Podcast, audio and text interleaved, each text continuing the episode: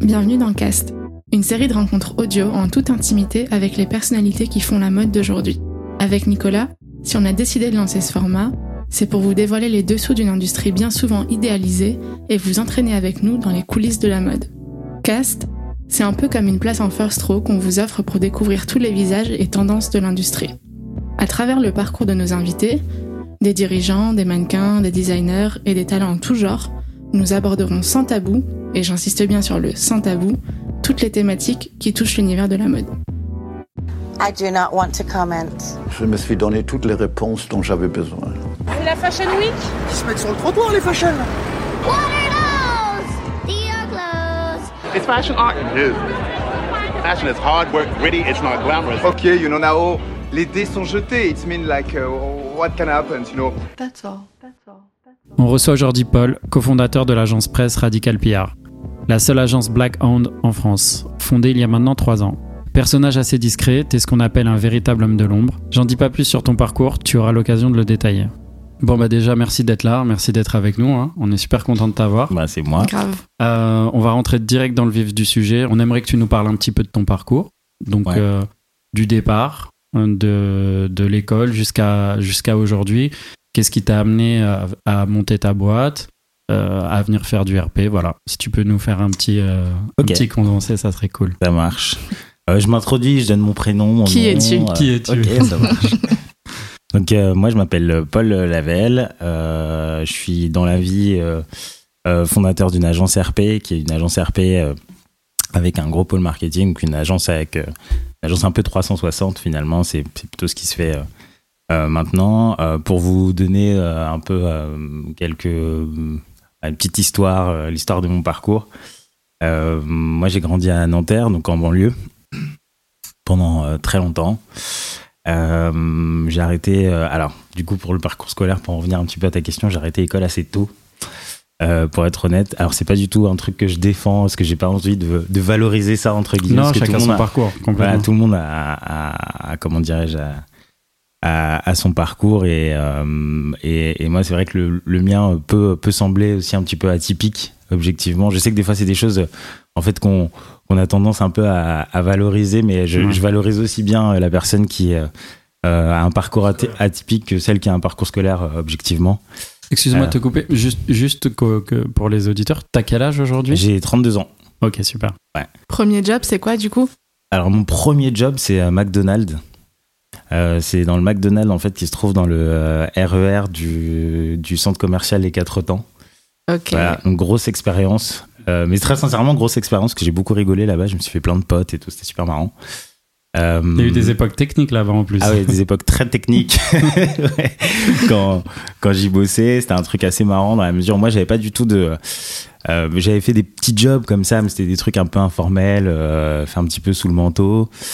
Euh, j'ai bossé dans une boutique de bâtiment à un moment quand j'étais ado. euh, je portais des sacs de ciment et tout. Bon, ça, c'était aux Antilles, c'est encore une autre histoire. Euh, et en fait, donc du coup, McDonald's, McDonald's pendant, on va dire, un petit peu moins d'une année. Puis en fait, très vite, en fait, un jour, on me file un job parce qu'il y a un mec qui vient à ma caisse souvent et qui me donne sa carte. Et il me dit, voilà, moi je fais ça et tout, etc. Attends, là, on est au McDo, là? Ouais, là on est au McDo, ouais. Incroyable. McDo. Incroyable. Ouais, là on est au McDo et euh, mais en fait objectivement je suis je sais pas trop quoi en faire tu sais je suis un petit peu en même temps c'est je sais pas ce que fait ce gars et tout juste il me donne sa carte et tout donc je suis un petit peu interloqué et puis euh, j'arrive à un moment où euh, j'ai plus trop envie entre guillemets euh, d'aller bosser au McDo parce que même si même si on rigolait beaucoup c'était quand même un peu dur pour être Mhm. honnête et puis un jour euh, en fait je l'appelle et puis euh, de euh, en gros de, fil en aiguille euh, euh, j'atterris euh, dans une euh, dans une boutique en fait euh, qui est euh, une boutique qui s'appelle euh, Hervé Léger rue Cambon. Alors euh, pour ceux qui, euh, qui savent pas nécessairement ce que c'est, en fait euh, c'est une marque euh, qui fait des des robes de luxe, donc des robes assez chères, euh, très moulantes, Très euh, sexy, ouais. très sexy, voilà, avec des euh, Ça a eu une grosse époque. Hein. Ouais, c'est une grosse, toutes- grosse toutes époque. les filles à une époque voulaient leur robe Ouais. à Hervé Léger. euh. C'était clairement ça. Et moi, c'était aussi une clientèle avec laquelle je n'étais pas euh, nécessairement à l'aise au départ, parce que c'était une clientèle que je connaissais pas du tout, auquel j'avais jamais été confronté. Euh, donc en fait, c'est plutôt une clientèle des pays de l'Est euh, et américaine aussi beaucoup. Euh, Les Américains adoraient Hervé Léger. Ouais, les Américains, ils adoraient ça. Ils adoraient vraiment ça. En plus, il y a une vraie culture un petit peu chez eux de Ouais, d'être sexy quand sexy, on sort, etc., de se préparer complètement. complètement. Et euh, du coup, j'ai un petit peu appris le, le- le job sur le tas. Euh, au départ, c'était un job d'été. euh, parce qu'eux, ils avaient besoin en fait d'une personne, voilà, comme En ça, plus. pour leur donner des petits coups de main et tout. Et c'était et, et c'est un petit peu parti comme ça. Mais j'y suis resté en fait un peu plus un peu plus d'une année, quelque chose comme ça. Alors qu'au départ, c'était pour un mois, hein, objectivement. Moi, Ouais, c'est que t'as fait le taf du coup. Ouais, ouais, j'avais pas envie de retourner au McDo. C'était hors de question. Je te comprends. Et puis très objectivement, je savais pas quoi faire après, donc euh, voilà. Euh, de toutes les manières, en fait, depuis que je suis petit, j'ai une très forte affiliation avec euh, avec la mode de manière générale. Alors après, c'est passé par plein de trucs très différents. Euh, moi, j'étais très inspiré par le, enfin, j'étais très en regard entre guillemets. Euh, sur, enfin, vers, vers les États-Unis pour la simple et bonne raison qu'il n'y avait pas nécessairement de, de, de représentation noire en fait dans l'espace en France. Complètement. Donc euh, forcément, euh, ben, dans les années, euh, enfin début des années 2000, euh, euh, si tu veux, le, le, le, le, truc vers lequel on est en regard un petit peu tous, c'est un peu ça. Euh, moi, je sais que je me faisais par exemple beaucoup charrier, par exemple au collège et tout, euh, parce que j'avais des tresses, je mettais des gros baguilles et tout. Disait, l'époque tu- Baggy, t'as connu l'époque Ah. Baggy, le Jogging Academy. Ouais, ouais, c'est clairement ça. Tu vois, on me disait ah mais tu te prends pour un américain et tout. Euh, bah, alors, Le durag, tout ça, Ouais, on est a- passé par là, j'imagine. ouais, je suis passé par toutes les phases, objectivement. je suis passé euh, aussi bien euh, par la phase euh, TN jogging, Bon, c'est un truc que, je, me- que je mets encore beaucoup aujourd'hui, tu vois, Bien sûr. euh, que par la phase effectivement un petit peu euh, quinri, euh, comme on dit dans le jargon. Et puis Donc en ça, fait, c'est ça, c'est tes premiers souvenirs mode, quoi, disons. Ouais, ça, ce sont mes vraiment premiers, mes, mes vrais premiers souvenirs mode. Je sais que j'achetais beaucoup de presse à l'époque. Ouais. Alors, je sais que c'était un truc que je partageais pas nécessairement avec les copains parce que ils comprenaient pas nécessairement la démarche objectivement. Mais euh, je me rappelle à l'époque, j'achetais le, le, en fait, il y avait une- un format en fait de l'officiel homme où tu avais en fait un récap de tous les shows Ouais, bien sûr. euh, parce que t'avais pas de entre guillemets d'application. euh, Il n'y avait pas Vogue Runway à l'époque. ouais, ouais. exactement. Donc c'est un truc que j'achetais beaucoup et puis euh, tu vois je, fêtais vraiment toutes les pages et tout. Il y avait une ma page préférée c'était les pages de fin parce que tu avais des trucs euh, par exemple euh, où c'était du monoproduit, euh, on faisait des focus tu vois sur l'accessoire où tu avais des sacs, des chaussures, euh, tu vois, tu avais je sais pas des marques comme euh, Alessandro Dellacqua, des trucs comme ça et tout. Mm. Moi je regardais à fond et tout, j'étais là ouais, c'est génial, Bernard Ouais, c'était ces pages un peu mood. avait, Exactement, euh, exactement. et ça, c'est un truc que j'adorais pour le coup et je trouvais ça hyper inspirant. Et, euh, et donc ça, c'est mes premiers, euh, mes premiers gros souvenirs euh, mode et, et le- la première fois que je suis en regard aussi euh, vers quelque chose qui me paraît très inaccessible, euh, qui est le monde du luxe. Et même d'ailleurs à l'époque, je ne comprends pas que dans la presse on ne trouve que finalement euh, euh, ce truc hyper inspirationnel qui est affilié au luxe, mais que tu peux pas nécessairement consommer. Mhm. Ouais, il y avait quelque chose de très frustrant euh, à la fois. À la que- barrière. Ouais, parce que tu sais, t'arrives, euh, t'es chez le buraliste, tu dis bon, moi, je sais pas, j'achète euh, un officiel, euh, j'achète euh, voilà un, un autre magazine homme, peu importe. Et euh, et il y avait ce truc vraiment où euh, je sais pas, j'étais à la fois fasciné par le truc et ça me paraissait tellement tellement loin Ouais. Bien sûr. que euh, je savais pas nécessairement quoi en faire, mais euh, je Comment y trouvais- accéder Ouais, ouais. Comment, bien sûr. mais je trouvais le truc hyper inspirationnel euh, pour le coup.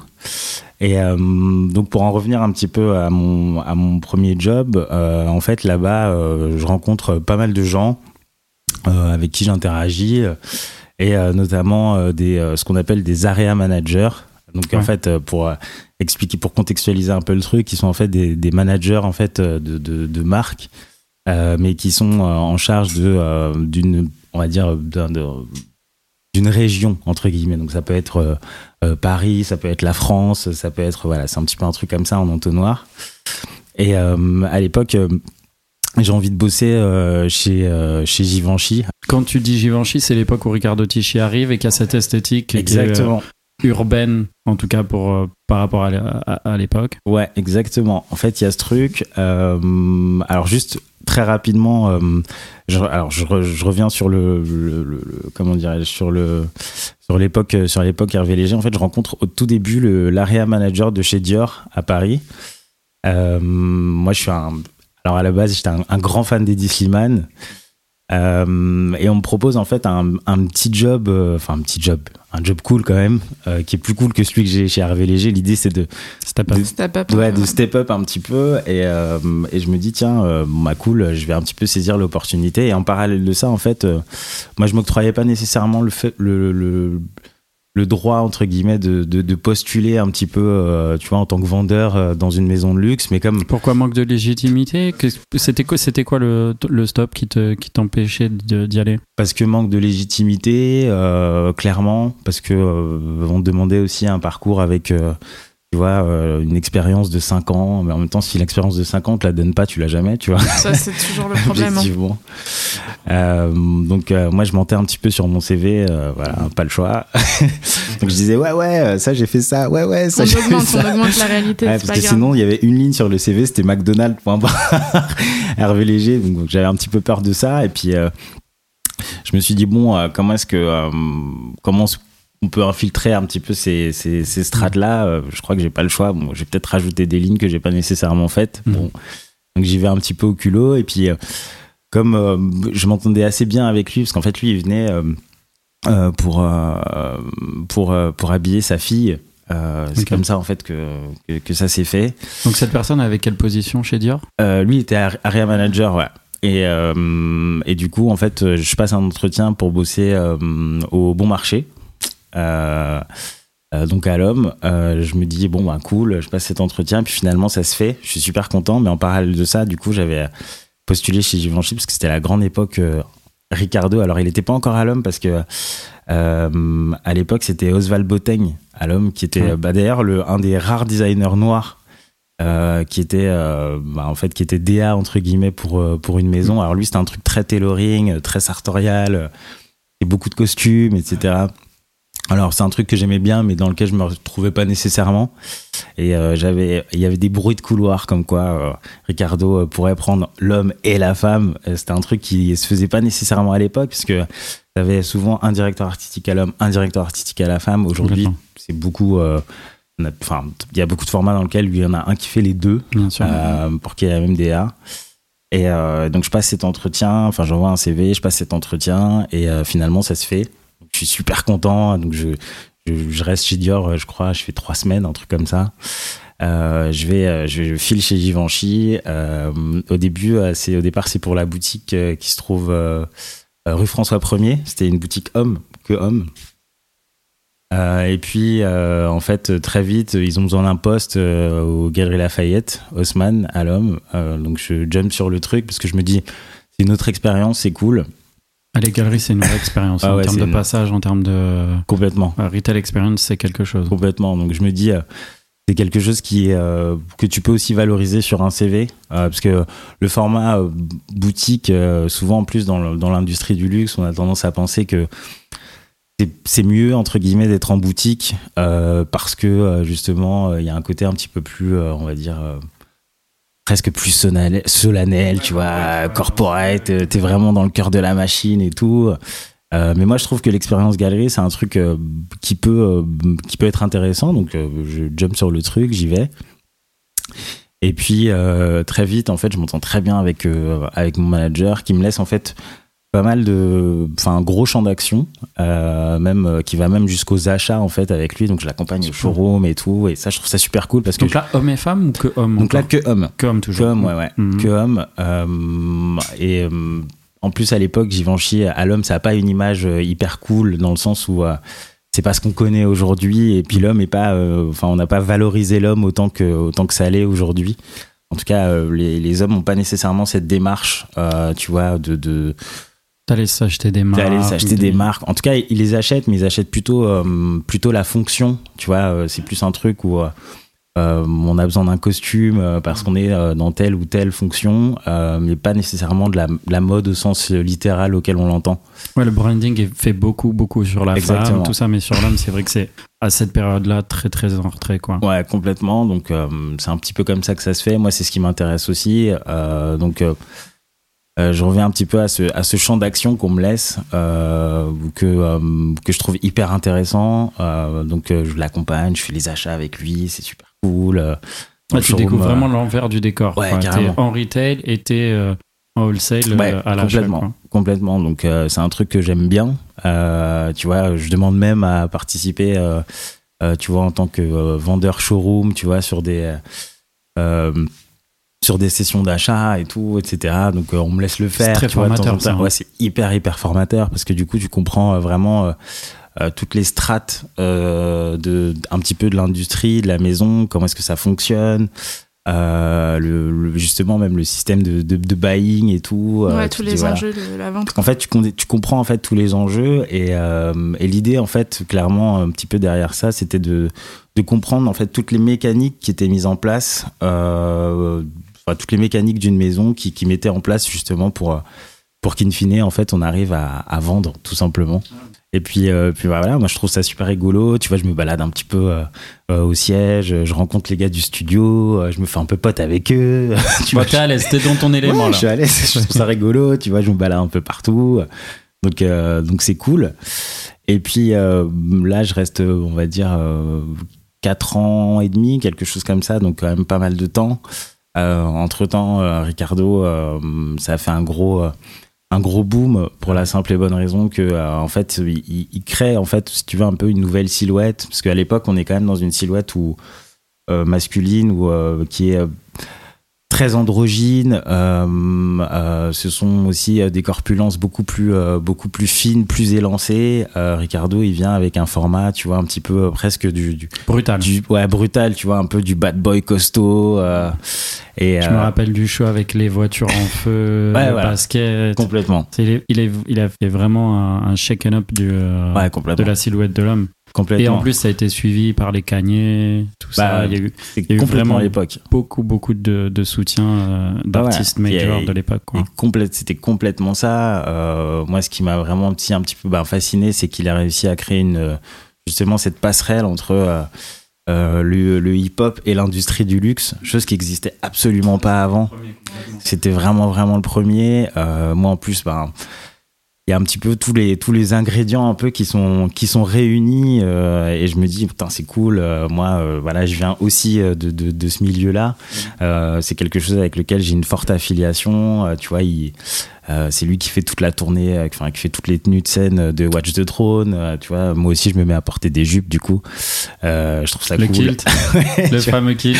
je me mets à porter euh, le fameux kilt tu vois avec des t-shirts oversize avec des gros imprimés et Ah, tout, cette euh. silhouette était folle. Ouais, je trouve ça, je trouve ça vraiment hyper, hyper, hyper cool. En plus, ce qui, ce qui est drôle, en fait, c'est qu'au début, euh, au tout, tout départ, quand il arrive et euh, ouais, il, a- il impose cette silhouette. Je sais qu'en interne, il y avait euh, quand même pas mal de discussions sur euh, est-ce que ça va marcher, est-ce que c'est pas trop fort. En même temps, c'était quelque chose de presque antinomique dans la mesure où tu vois t'avais une silhouette d'un mec super sharp tu vois euh, costaud un peu bad boy qui porte une jupe mais euh, qui est à la fois pas quelque chose de, de, de- Enfin, en tout cas, on, on se pose pas la question de est-ce que c'est une silhouette euh, Homme, femme. homme, femme, euh, tu vois, c'est un truc qui fonctionne très très bien parce que euh, c'est juste, en fait, c'est juste et c'est fait dans les bonnes proportions C'est très beau. et, et c'est très beau, ça fonctionne très bien. Moi, je me dis bon bah cool, j'ai vraiment, c'est vraiment un truc que j'ai envie de défendre et en fait, ça se fait en fait un petit peu comme ça. J'arrive aussi un peu à, à aller sur des shows, tu vois, un truc qui habituellement quand t'es un vendeur, tu vas pas nécessairement sur des shows, mais bon.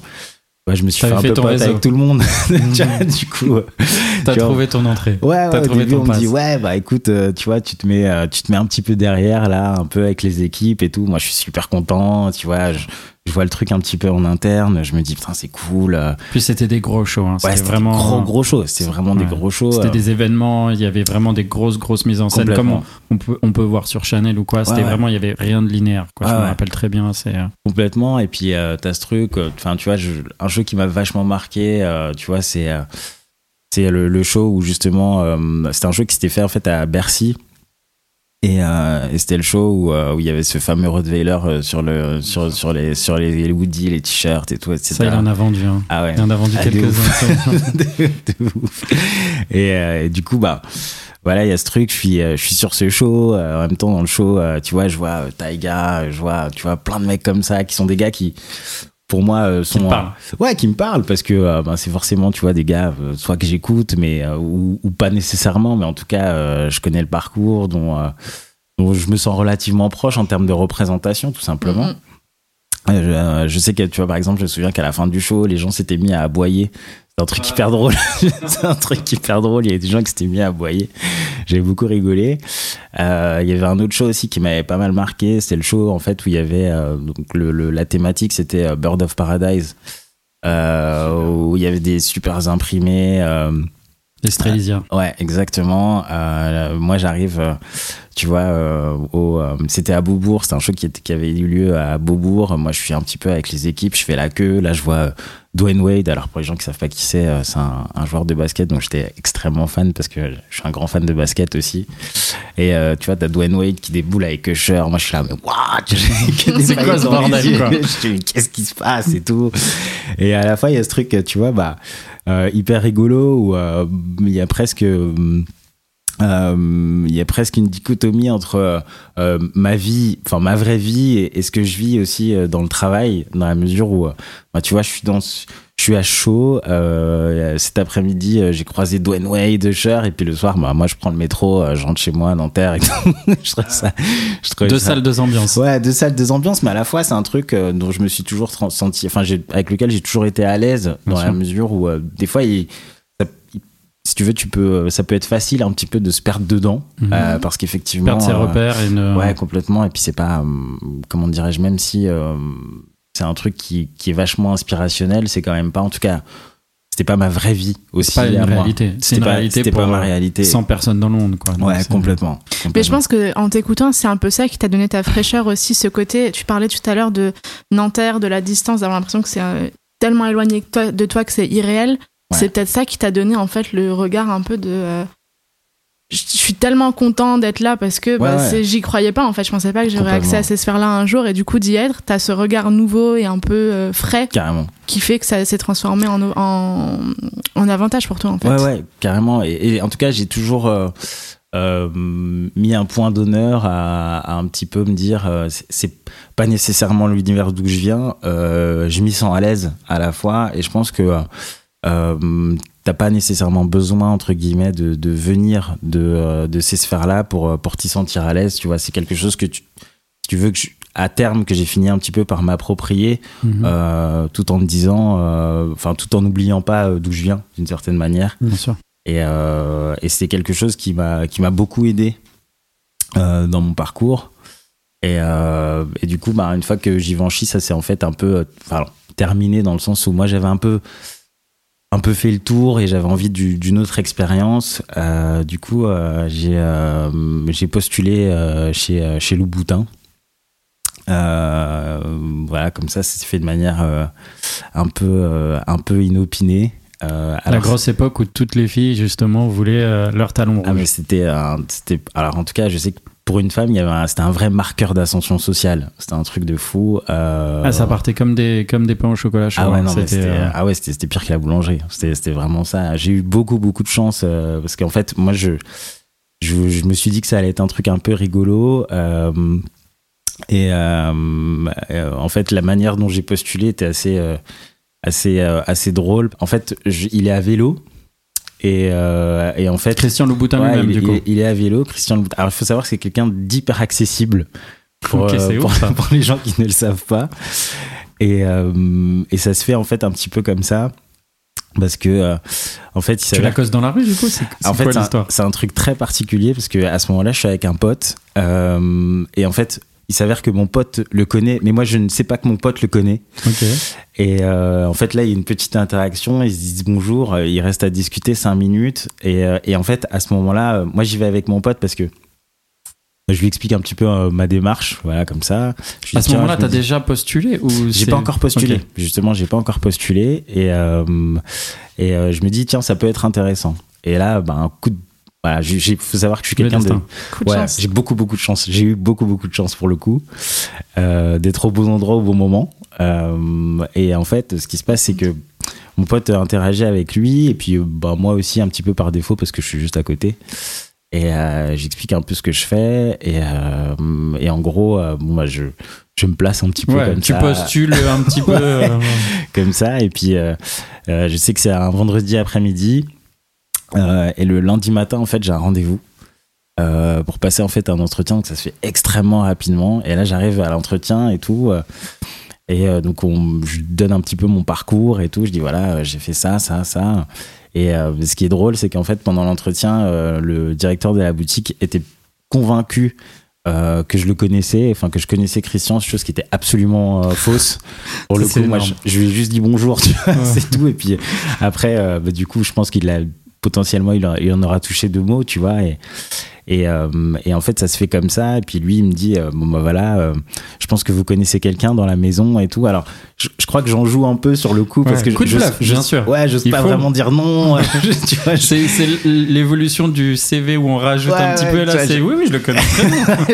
je, je les trouve tu sais en fait j'évite un peu presque le, le- la question tu vois je laisse un truc un peu latent et puis euh, en fait ce qui est un peu drôle c'est que du coup on me demande un petit peu euh, mon, ma, ma- euh, ce que j'aurais souhaité potentiellement comme salaire je donne un truc un peu un peu coup de poker bon, forcément un petit peu plus haut de que ce que j'avais quand quand je bossais euh, chez Givenchy, puis là le mec me dit ouais ouais ok pas de souci et tout. Euh, donc j'enchaîne tout de suite, il me dit que je suis pris et tout. À la sortie de l'entretien, moi je me dis je sors de là, je me dis waouh truc de fou ce qui m'arrive et tout, expérience de fou.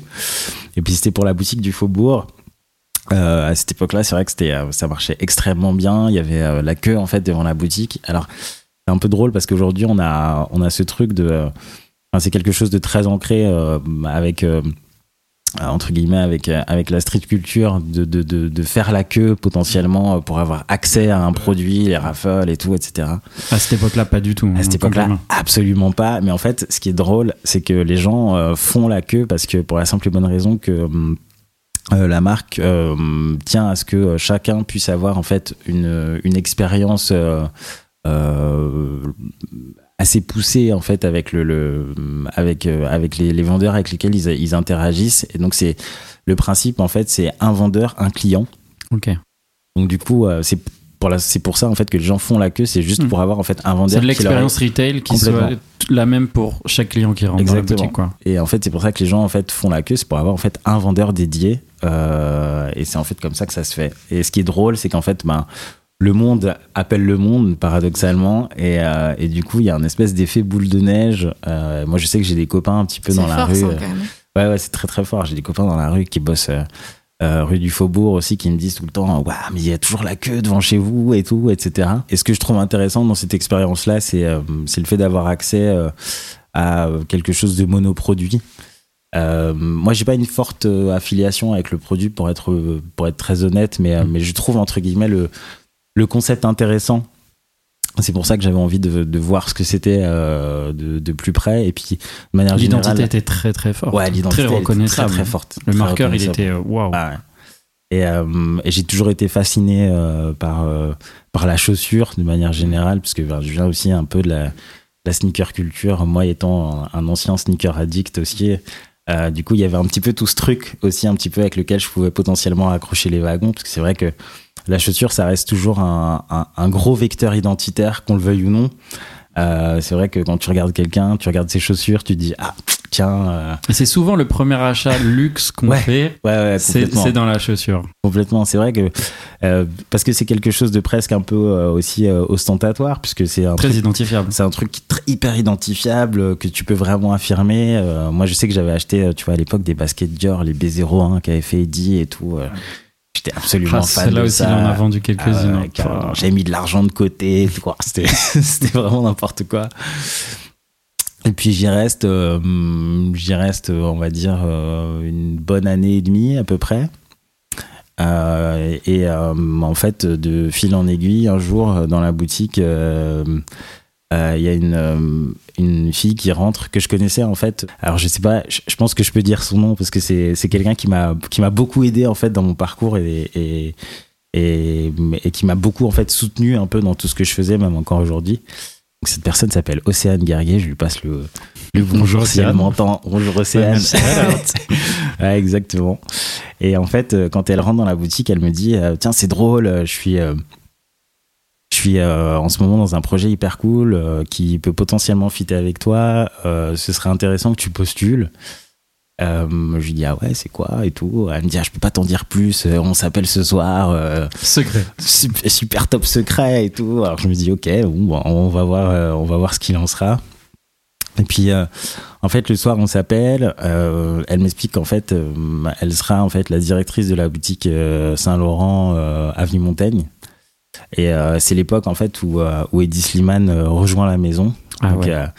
Très gros projet du coup. Gros gros projet. Très euh, top secret aussi. Très du top coup. secret du coup. Elle avait pas menti. Non, non, elle avait vraiment pas menti. En plus, euh, ben, euh, Saint-Laurent, c'était pas, euh, en fait, historiquement, n'avait pas de, n'avait pas de boutique avenue Montaigne. Donc c'était un truc vraiment euh, monté de toutes pièces, euh, un énorme projet avec. Ouais, euh, donc launch de boutique Avenue Montaigne. euh, Ouais, lunch de boutique, avenue Montaigne, avec euh, une nouvelle identité, euh, parce que Eddie arrive. Il casse tout, comme d'habitude, quand il d'habitude. Ça va de la de l'identité graphique du logo à euh, Au nom. au nom. donc lui, il vient avec avec ses codes à lui. Ça se fait, en fait, ça se fait comme ça. Au départ, je me dis bon, euh, je, je je sais pas nécessairement euh, où je vais, euh, même si euh, je sais que j'ai une forte affiliation avec le directeur artistique parce que c'est quelque chose qui me enfin, qui me touche. Enfin, j'étais euh, voilà. Je pense qu'on a tous à un moment été un peu fan d'Eddie, qu'on le veuille Tout ou le. Euh, et puis je me dis est-ce que j'y vais, est-ce que j'y vais pas? Alors au début, je me sens en plus pas nécessairement, encore une fois, légitime euh, à y aller. En même temps, je suis bien là où je suis, donc euh, je- le truc T'es en un réflexion peu. quoi. C'est un peu en c'est pas réflexion. une, c'est pas tout de suite euh, go j'y vais quoi. Ouais, ouais, ouais, le truc traîne un peu, et puis euh, finalement, je me. Alors que j'ai envie d'y aller, hein, en plus, hein, Mhm. mais finalement, je me, je me laisse convaincre, et puis là, je passe aussi un petit peu la, la série d'entretiens. Alors, faut savoir qu'ils sont dans un, dans un format où ils cherchent aussi des. euh, C'était un peu la première fois où on sort un petit peu du, du cadre institutionnel du vendeur euh, de luxe tel qu'on le connaît, et, on, et, et ce qu'ils cherchent aussi à la fois, ce sont. euh, ben, tout simplement en fait des gens euh, qui ont une, une identité au-delà Forte. du forte au lieu au-delà du, du de l'aspect encore une fois très institutionnel très lisse du vendeur de luxe qu'on connaît donc le- Limite c'est un casting quoi. C'est pas long c'est c'est clairement Mm. ça Mm. objectivement parce que euh, je il y a même euh, des gens avec lesquels euh, je travaille qui sont euh, des modèles des enfin tu vois c'est c'est Ouais. vraiment ça c'est vraiment un casting quoi pour le coup Euh, moi en plus à l'époque ben j'ai euh, 25 ans donc 25 ans ce qu'il faut savoir c'est que c'est un peu c'est un peu l'âge auquel tu peux prétendre à ces postes-là, mais euh, tu as quand même un profil très junior. Donc c'est un Mm. peu genre ton, ton, ton premier job, euh, entre guillemets, dans une grosse, euh, entre guillemets, dans une grosse boutique de luxe qui, qui est, euh, en fait, qui, qui devient un peu le, le, le driver business du truc, en tout cas l'image de la marque euh, à Paris. Donc il y a beaucoup de pression autour du projet. Enfin, en tout cas, je le comprends assez rapidement. Ouais, c'est ce qu'on appelle les flagships, c'est ça le C'est ce début qu'on Exactement. de. appelle vraiment les flagships complètement. Euh, donc je vois qu'il y a beaucoup de beaucoup de pression, ouais, beaucoup d'enjeux autour du projet. Euh, alors je me mets moi-même la pression parce que je me sens pas euh, légitime et que j'avais un peu un syndrome de l'imposteur. Euh, J'étais un peu là genre mais pourquoi je suis là? Mais en même temps, je suis Alors content que ton être. parcours, euh, en vrai, t'es 100% légitime. Ouais, mais en fait, c'est un- des fois, c'est aussi ça, c'est-à-dire que quand t'es pas nécessairement euh, prédestiné euh, à être euh, dans ces milieux-là, c'est vrai qu'il y a quand même une grosse remise en question quant à la légitimité parfois lorsque tu y es. Et euh, Justement, nous, avec le podcast, c'est ce qu'on essaye un peu de casser. Parce que, justement, on veut montrer que c'est pas parce qu'on ne vient pas d'un certain sérail ou quoi que ce soit qu'on est moins légitime que quelqu'un d'autre. bah, complètement, je trouve que c'est important aussi de le dire euh, parce qu'on l'a tous ressenti. On l'a tous ressenti, ouais, je pense. Euh, et puis, euh, je pense qu'il y a, enfin, tout comme nous, il y a des personnes aussi plus jeunes, potentiellement, qui ont envie d'avoir accès à ces milieux. Et c'est vrai que de l'extérieur, ça semble extrêmement opaque. Et tu sais pas nécessairement. euh, C'est complètement fermé. D'un point de vue extérieur, c'est un, monde qui est très, très, très fermé. c'est vrai que c'est très, très, très fermé. Euh, Moi, j'ai le souvenir que, de- enfin, lorsque je bossais justement dans ces. euh, euh, pour ces entités-là et qu'on me demandait ce que je faisais dans la vie. euh, alors c'est bête à dire, mais quand tu dis euh, à certaines personnes, voilà, je travaille pour telle ou telle maison, les gens ils ont des paillettes dans les yeux. C'était vraiment incroyable, tu vois. Et, euh, La et force du marketing, du coup. c'est hein. la force du marketing, exactement. c'est complètement ça. Et euh, et, euh, et donc pour en revenir justement à, à Saint-Laurent, c'est un peu, je passe ces entretiens et en fait très vite en fait on me propose potentiellement en fait un poste à responsabilité où je deviens en fait manager de département. Alors pour contextualiser un peu la chose, manager de département, ça consiste à justement bah, manager en fait un département au sein de la boutique. Donc ça peut être, euh, je dis une bêtise, euh, l'homme, la femme, euh, les accessoires, euh, etc., etc. Euh, faut savoir qu'avant, euh, dans ma vie, j'avais jamais eu de poste à responsabilité. Alors j'en avais eu, j'avais eu des responsabilités en fait un petit peu euh, comme ça par défaut. Que, Mais pas euh, dans le titre, pas dans pas dans le titre, exactement. du poste. quoi. complètement. Que je m'étais un peu octroyé par la force des choses, par Mhm. exemple chez Givenchy, etc. Et puis là, pour la première fois, on propose ça. Donc non seulement on propose un nouveau projet, mais potentiellement euh, je peux devenir ça.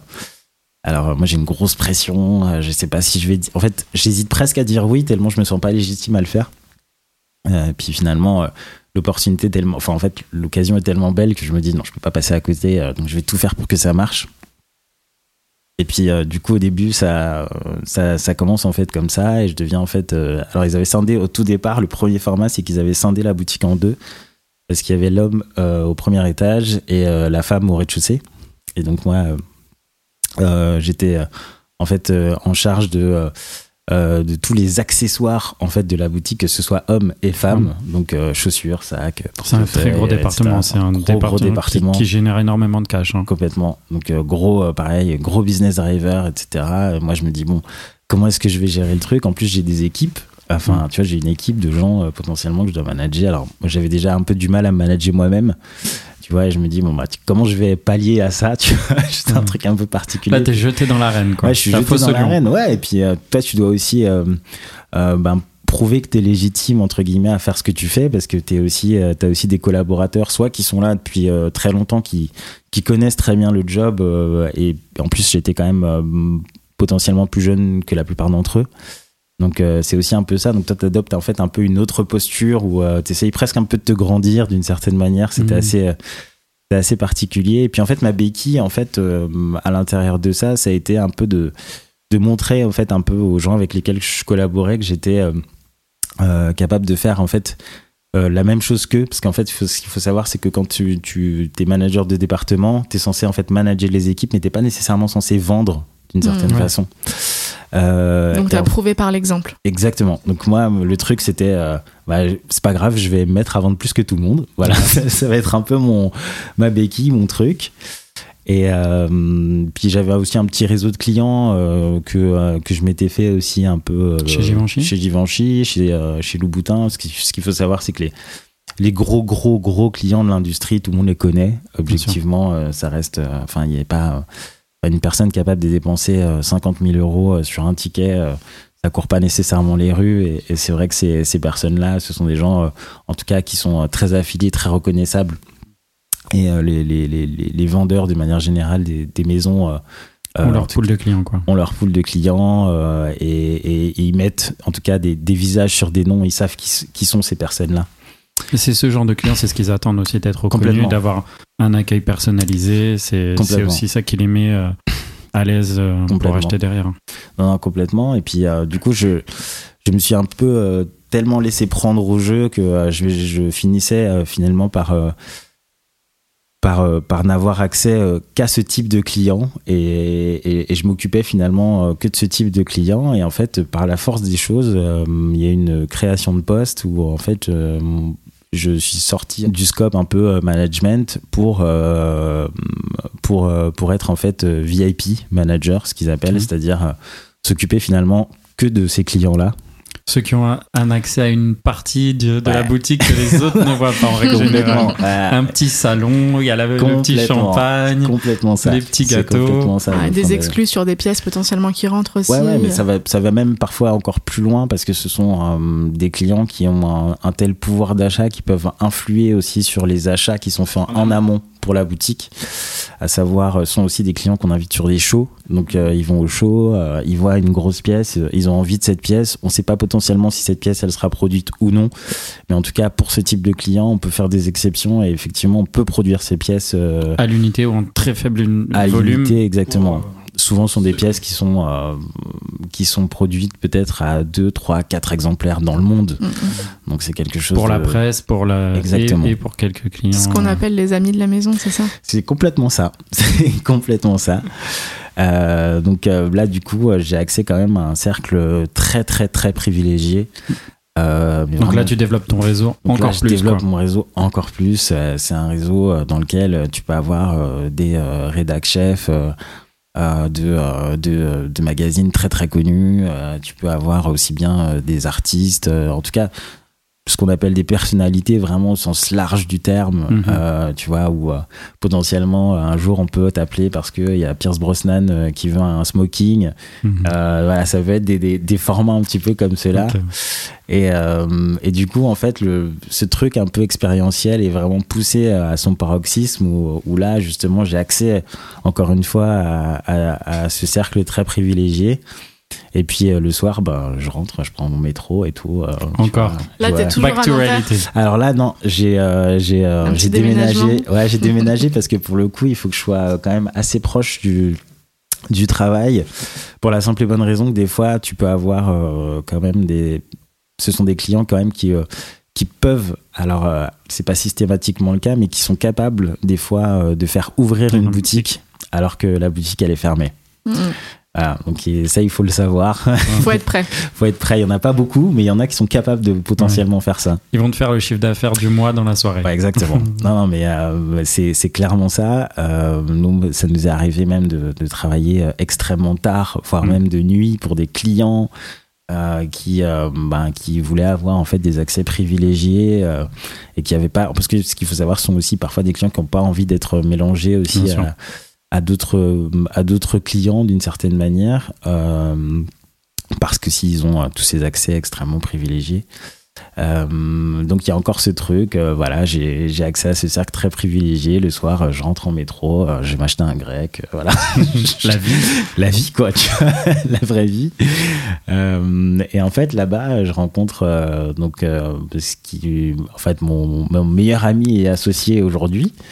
Euh, qui s'appelle Danesh Domingo. Je, je lui passe le bonjour. il On lui passe le bonjour. mais, Salut on Danesh. lui, on lui passe le bonjour. Euh, en fait, euh, lui, il arrive et en fait, il arrive au moment où euh, donc moi, je, je, je cède ma place. En fait, il, il vient me succéder en fait en tant que manager des départements.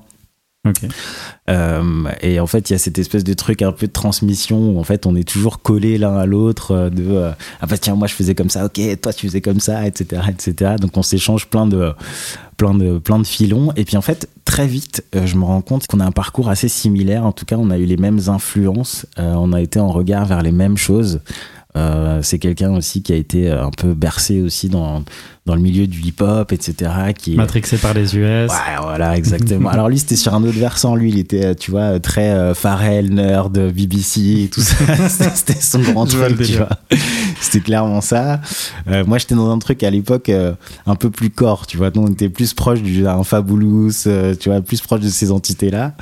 Et euh, puis du coup, on se met à échanger vachement là-dessus. euh, le tout dans une boutique de luxe, tu vois, qui pas nécessairement euh, offert un peu de, de entre guillemets de cette culture-là. Euh, Ouais, c'est pas du tout la culture Eddie Non. musicale. Ah, c'est vrai que la culture Eddie, euh, c'est vraiment quelque chose de très euh, Rock anglais. euh, Ouais, c'est plus complètement. rock. C'est très rockabilly. Euh, euh, puis c'est aussi le vestiaire qui en découle. Bien sûr. Donc euh, Toutes les silhouettes euh, Ouais, du inspirées cuir, du euh, punk, de. Exactement, ouais. c'est complètement ça. Euh, mais ce qui est drôle en fait, c'est que à ce moment-là, euh, même si euh, c'est euh, il y a ce il y a cette charge inspirationnelle, nous en boutique, on a quand même euh, pas mal de même ne serait-ce que de rappeurs euh, qui viennent euh, parce que c'est un peu le, le début aussi un peu des des Fear of God de de, de, de, de toutes ces entités là. et il y a quand même on, on sent qu'il y a une, une une grosse désirabilité en tout cas autour Vers de le la- produit. Ouais, vers le produit. En plus, euh, lui, il est basé à Los Angeles. euh, donc, euh, effectivement, il y a tout ce vivier aussi un petit peu d'artistes qui se sentent euh, potentiellement proches de la maison. Donc, nous, c'était un petit peu drôle parce qu'on était en boutique et on avait des gars, par exemple, alors pour ceux qui connaissent pas, comme, comme Lil Yachty, comme Metro Boomin, qui sont affiliés rap et, et influents aussi dans ce milieu-là. Et donc, Mhm. nous, on est en fait en regard vers ça. Qui est rigolo, c'est que ben, on est en boutique, il y a ces gars-là, nos collègues savent pas nécessairement qui c'est qui, qui c'est, tu vois. Et c'est un peu drôle. Et nous, quand on les voit arriver, on fait waouh, il y a un tel et tout. Et puis tout le monde dit Puis ouais. ils sont lookés pour le Ouais, coup. puis ils sont euh, lookés, Lil ils Yachty, viennent, quand euh, il arrive dans la boutique, tu le vois. hein. Ah ouais, c'est clair, tu vois, il vient, euh, c'est un kids en plus à l'époque, tu vois, il a même pas 20 ans, il a des petites tresses rouges, tu vois, et, et il est accompagné un petit peu ben, de tous les gars euh, qui, qui font un petit peu leur succès à ce moment-là.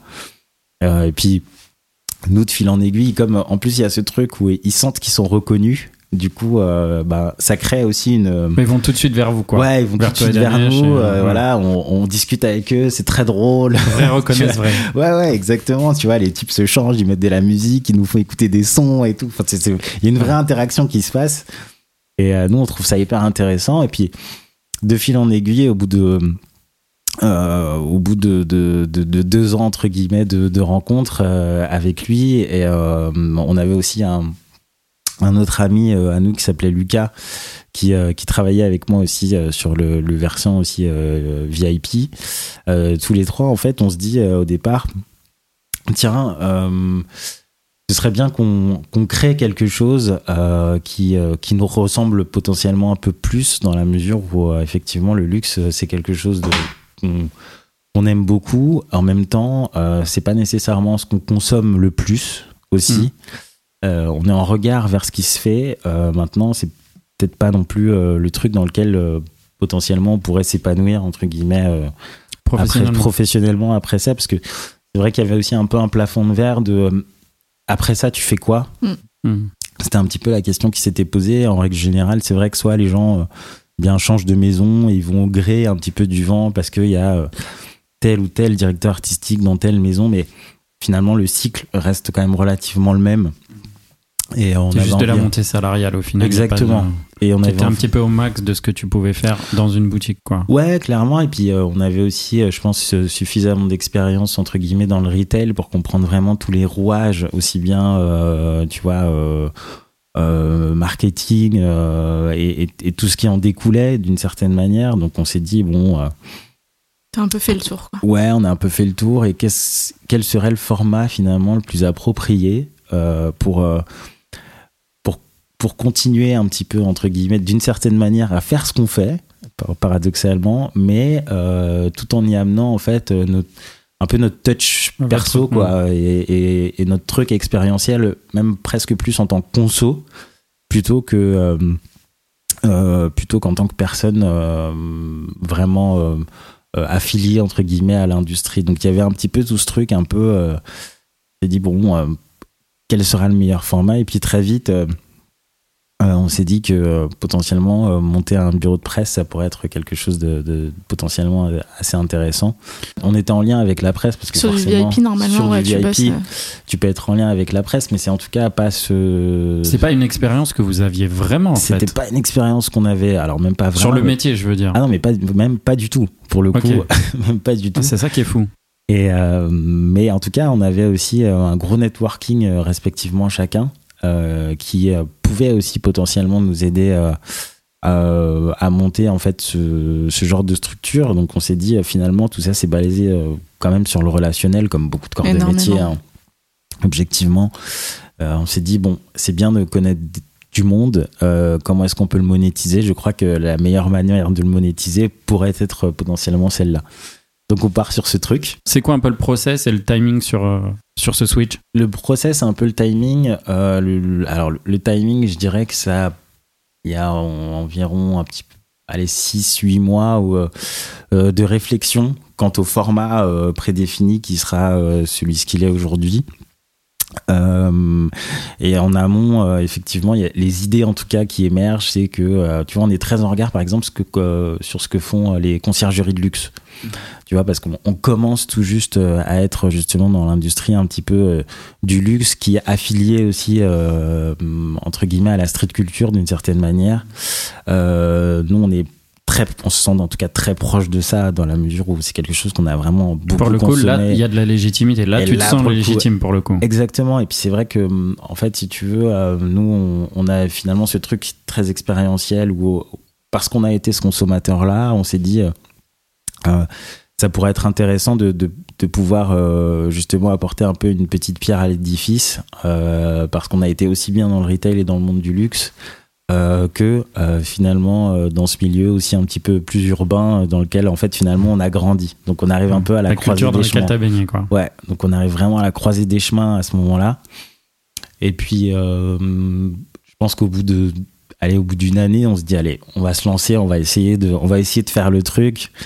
Donc euh, au début c'était très très drôle parce qu'on se voyait euh, alors euh, deux fois par semaine le jeudi soir et le mardi. Alors on se voyait à l'époque chez Lucas. on était tous les trois sur un canapé avec un paquet de chips, avec un À paquet de, ouais un paquet de Doritos à brainstormer, à se dire ouais les gars qu'est-ce qu'on fait alors par quoi est-ce qu'on commence On se dit bah, Et pas, pas d'expérience entrepreneuriale pour, pour aucun des trois. aucune, aucune Ouais. parce que à l'époque on est quand même elle est encore relativement jeune, on a 28 ans respectivement. Euh, Lucas était un peu plus jeune, il devait avoir 24 ans, je crois, ou 25. C'est un énorme jump, je veux dire, en Euh. termes de carrière, en termes, c'est un changement radical pour le coup. Ouais, ouais, c'est vraiment un changement euh, radical, donc sans faire de mauvais jeu de mots, puisque la, la, la, la- comment dirais-je, la, la structure s'appelle Radical aujourd'hui. Ah, alors c'était la question, c'est qu'aujourd'hui, tu as la tête d'une agence qui s'appelle Radical Pierre. Il y a quoi de radical dans votre approche DRP Et je pense que ça a été défini au moment euh, de, trouver ce, nom, en fait. Bah, c'est clairement ça. Euh, en fait, euh, dans, notre approche, ce qu'il y a de radical, c'est que on a essayé vraiment de sortir de l'approche institutionnelle du RP, qui est souvent, alors pour qui est pour recontextualiser un peu la chose, qui est souvent affilié au monde du luxe. Pour ceux qui savent pas ce que c'est que le, le bureau de presse, en fait, ça consiste effectivement à à, faire de l'annoncement euh, dans, euh, dans, les, dans les magazines, euh, à, augmenter un petit peu le brand awareness et toute la visibilité qu'il peut y avoir autour. Donc, comment dirais-je, à travers aussi des, créations de contenu dédiées, etc. etc. Pour, pour situer aussi un petit peu le format, donc ce sont en fait des marques avec lesquelles on collabore, en fait, qui nous rémunèrent pour qu'elles puissent être présentes dans un showroom et qu'au sein de ce showroom, on puisse avoir en fait le maximum de passages euh, de personnes euh, qui soient euh, stylistes ou chargées de prod, qui sont affiliées entre guillemets euh, de près ou de loin à la presse, pour justement que la marque soit le plus visible possible. Et pour en revenir en fait à ta question, ce qu'il y a de radical dans l'approche, c'était aussi qu'au début, quand on s'est lancé, on a commencé aussi à parler à une typologie de médias à laquelle parlaient pas nécessairement les bureaux de presse. Tu vois, nous on était très parce qu'on consommait beaucoup, c'était, euh, tu vois, des, euh, des Ibis, des Ice Nobody, euh, des, des choses en fait qui étaient plus affiliées. Euh, et, et on avait envie en fait d'amener ce format-là qui était un petit peu beaucoup plus digital aussi parce que Ce qui à l'époque était très radical parce que c'était Ouais. vraiment, il y avait, si on, si on recontextualise, il y avait vraiment cette, euh, cette culture de, de- du print, de ce qu'on ouais, appelle, de la presse qui papier, regardait le digital euh, de haut et qui disait euh, c'est pas pour nous quoi. Il y avait vraiment, on Exactement. voulait pas y toucher, c'était sale quoi. Ouais, ouais, clairement, c'était, tu, tu sentais qu'effectivement, dans, dans, en tout cas dans, dans l'approche que pouvaient avoir des fois ces formats de bureaux assez institutionnels, euh, il y avait quand même un truc, euh, la presse papier versus le digital. La presse papier, effectivement, euh, c'est euh, quelque chose de, de, de voilà, De sain, de de, beau. de sain, de beau. euh, voilà, c'est, c'est, enfin, en tout cas, c'est, c'est, c'est comme ça que ça a été, euh, que c'était interprété. euh, alors qu'à l'inverse, effectivement, le digital, il y a ce côté un peu, bon, on sait pas potentiellement qu'il y a derrière. euh, voilà, c'est un truc qui se fait un peu comme ça, euh, par des gars qui ont envie de, de faire ce qu'ils font. euh, et ça, c'était fait de manière un peu, euh, bah, enfin, en tout cas, un peu sur ce format-là. Et, euh, et, et donc très vite, euh, on- ce qu'on comprend aussi, c'est que avec cette presse digitale, il y a une donnée aussi euh, assez quantifiable. Euh, il y Tu de sais la- à qui tu parles. exactement Quelle est la vraie audience complètement. Il y a de la data en fait Ouais. derrière, et ça c'est euh, en fait finalement ce qu'on est ce qu'on est parti vendre en fait aux clients tout simplement, en leur disant voilà. il y a cette typologie de presse là qui existe, qui sont des en fait des, des typologies de presse qui fédèrent en, en plus qui ont de grosses communautés en fait qui se retrouvent euh, autour de, de, de certains pôles que ce soit euh, de la mode de la musique de l'art parce que c'est vraiment une typologie de presse assez lifestyle finalement donc euh, euh, on n'est plus dans un truc où euh, finalement le, le- entre guillemets la street culture c'est c'est une, une subculture non c'est devenu en fait La main culture. la main culture complètement La nouvelle pop culture. la nouvelle pop culture comme l'a été je pense le rock aussi à une époque nous on vit aussi bah, un peu on est bah, on est tout simplement en fait dans l'air du temps parce qu'on est euh, ben, des gars qui consomment ça de cette Mm. manière là tout simplement et, et je pense que c'est toujours plus facile de défendre quelque chose que tu euh, que tu consommes euh, pour la simple et bonne raison que tu vas le défendre en fait avec ferveur parce que tu, tu crois en fait au projet ça. tout simplement On peut, on peut juste prendre deux minutes pour parler d'un truc qui me, qui me taraude, moi.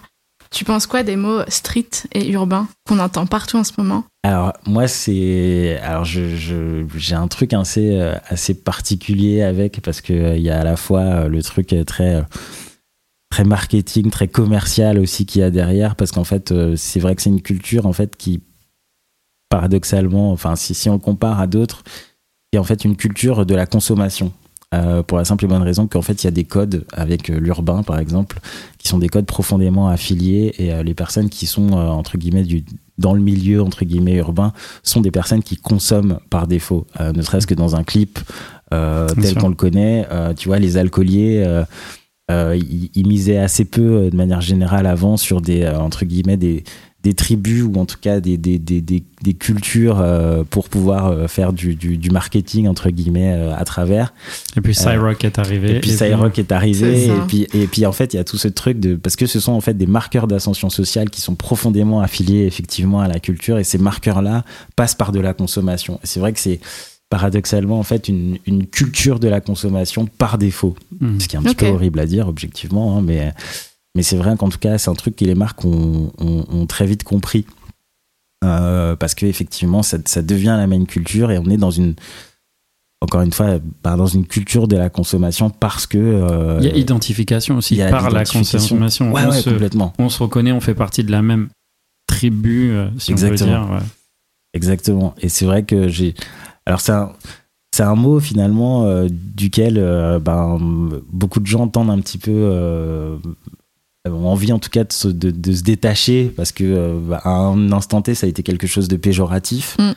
Euh, Aujourd'hui c'est. euh, C'est devenu cool en fait. Moi j'ai envie de le remplacer cool. par cool ce mot parce qu'en Ouais, fait ouais. c'est de ça qu'on parle. Mais je suis, je suis complètement d'accord avec toi.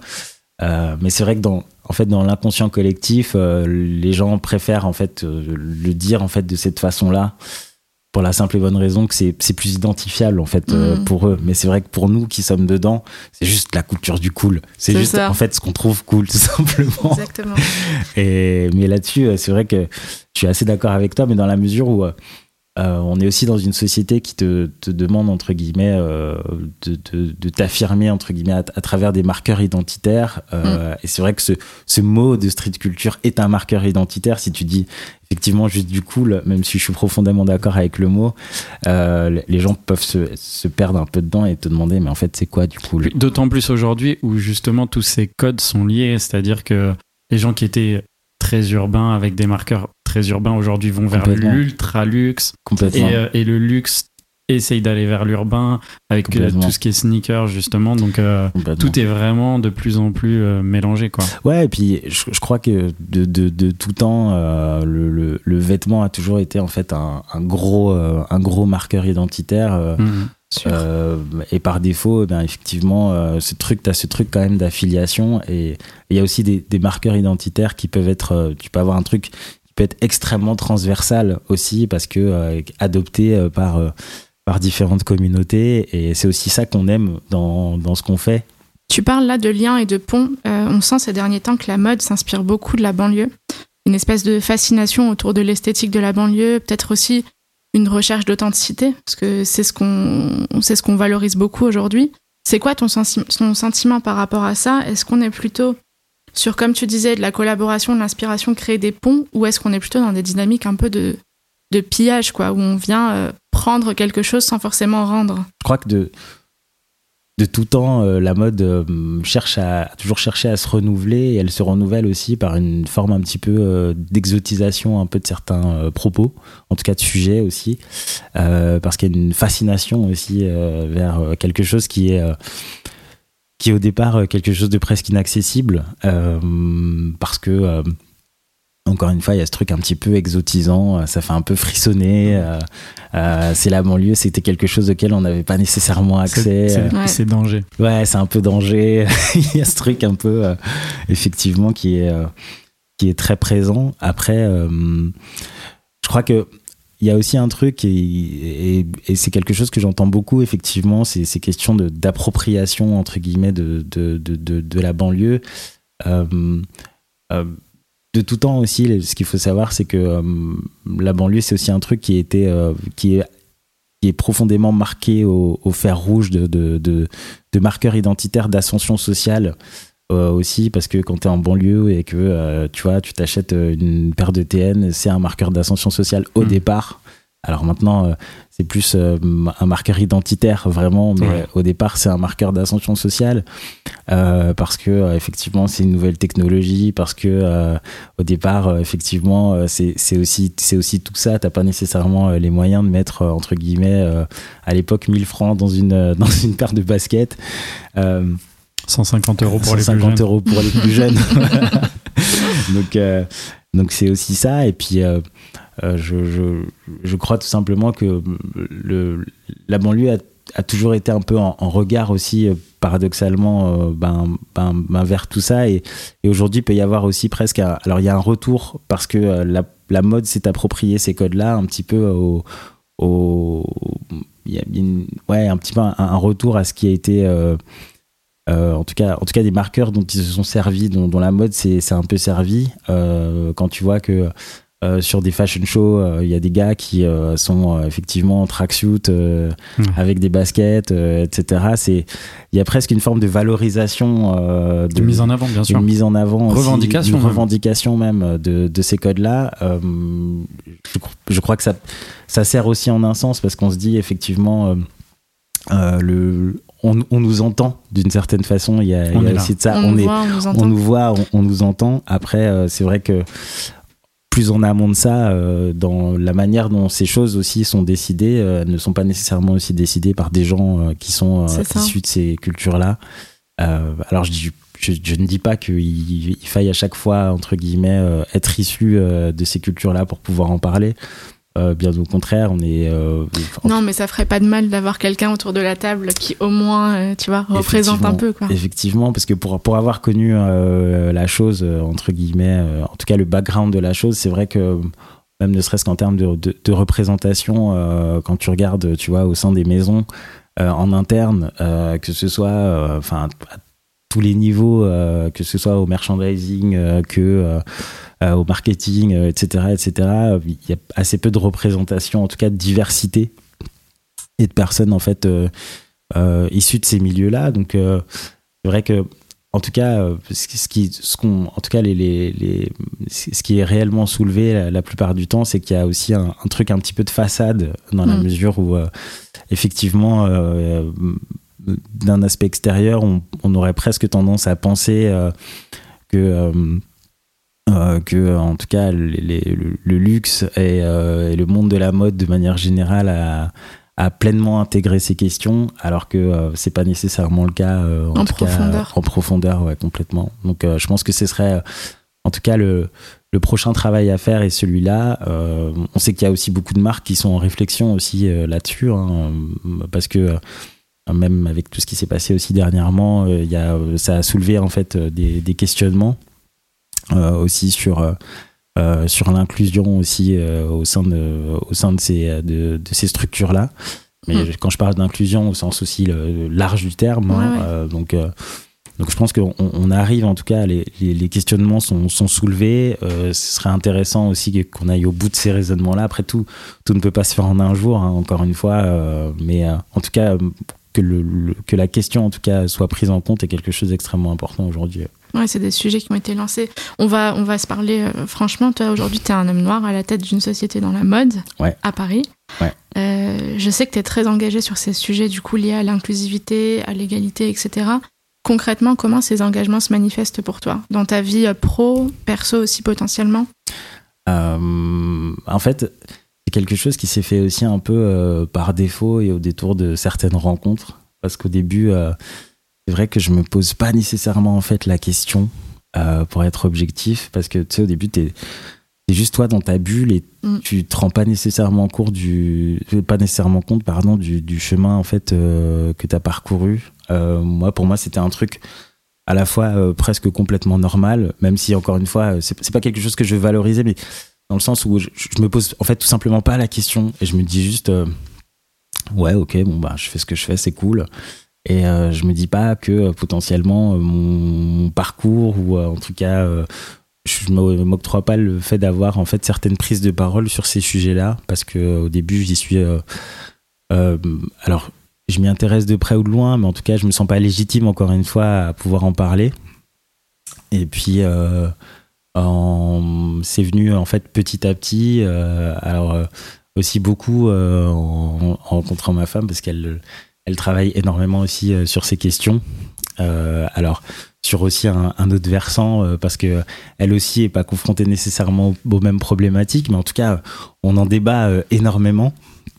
Et, et en fait, au début, je me dis, est-ce que euh, je, en tout cas, est-ce que je, m'octroie le, droit entre guillemets de, pouvoir euh, avoir des prises de parole sur ces questions-là? Et euh, euh, en en discutant avec elle, au début, elle me pousse énormément euh, à justement, euh, euh, comment dirais-je, à, me dire que je, peux potentiellement, euh, euh, en tout cas, avoir des prises de parole là-dessus, euh, quel que soit le format, euh, tu vois, que ce soit à travers euh, euh, ben, un podcast, par exemple, ou, euh, ou même un talk, Mm. euh, que ce soit aussi à travers euh, euh, aujourd'hui mon travail, dans la mesure où euh, je est en tout cas euh, capable potentiellement d'influer sur euh, sur euh, par exemple une prod potentiellement euh, de, de shoot euh, etc etc donc c'est c'est plein de petites choses même ne serait-ce que les, les, les gens avec potentiellement les, les enfin les gens avec lesquels on travaille même les collaborateurs ou des marques C'est ça. euh, Donc, quand tu dis ça, c'est par exemple euh, expliquer à une marque qu'en termes de casting, il faut qu'il y ait de la diversité, de l'inclusivité, tout ça. C'est Complètement, complètement. euh, leur expliquer aussi que euh, aujourd'hui tu peux plus être juste une marque et ne pas avoir de propos, euh, par exemple, euh, parce que euh, le consommateur est de plus en plus éduqué et qu'il est en regard aussi sur ces il a des attentes. Il a des attentes complètement. Donc c'est vrai que ça se fait, ça se fait un peu finalement presque de manière assez naturelle. Au début, en fait, on se pose pas la question parce qu'on le fait aussi de, de cette façon-là, parce que bah, on est tous issus aussi euh, même au sein de l'agence de diaspora différentes, etc. Donc la question en fait ne se pose même pas en réalité, mais en fait elle finit par se poser euh, un peu par la force des choses, euh, parce qu'on est euh, euh, confronté en fait à à beaucoup des fois de problématiques comme ça euh, internes. Et on, on sent que des fois il peut y avoir aussi un plafond de verre. Et nous on essaye aussi un petit peu de de, de faire bouger les lignes euh, à notre niveau si on si on a la possibilité de le faire et effectivement on, on va y aller à fond pour que ce soit fait en tout cas euh, en ce sens-là Ok, donc c'est dans les petits gestes de tous les jours et dans euh, ta manière d'influer et de vocaliser un peu ces, ces problématiques-là. ouais De te faire porte-parole quelque part. Ouais, complètement, complètement, parce que au détour de discussion, effectivement, tu te rends compte que il y a beaucoup de, en tout cas, de personnes de l'industrie euh, qui, sont des personnes en fait euh, issues de diasporas diverses et variées, qui, sont euh, en fait confrontées à ces problématiques-là et qui tendent aussi à se, entre guillemets, en tout cas, à se, mobiliser, à se rassembler pour pouvoir aussi un peu faire entendre leur en fait leur discours et qu'elles soient aussi enfin à titre d'exemple personnel j'ai jamais mis de photo sur un CV vois, parce Mm. que euh, je me suis dit je vais toujours créer la surprise. En plus je m'appelle Paul Lavelle. Donc c'est pas du tout un nom à consonance euh, je ne sais quoi. Euh, et c'était un peu un peu des fois même la surprise, La parce que les gens se posent pas nécessairement le mot. Ils disent pas tiens attention tu vas avoir un noir en entretien tu vois.